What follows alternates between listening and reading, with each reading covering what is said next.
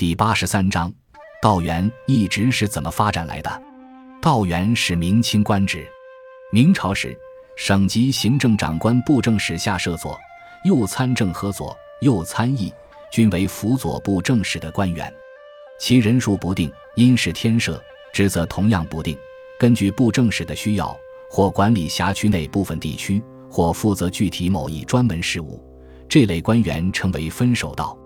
另外，负责一省司法与监察事务的按察使也有自己的左官，称为副使、佥使，也无定员，分管各按察使辖区内部分地区、刑名等事，称分巡道。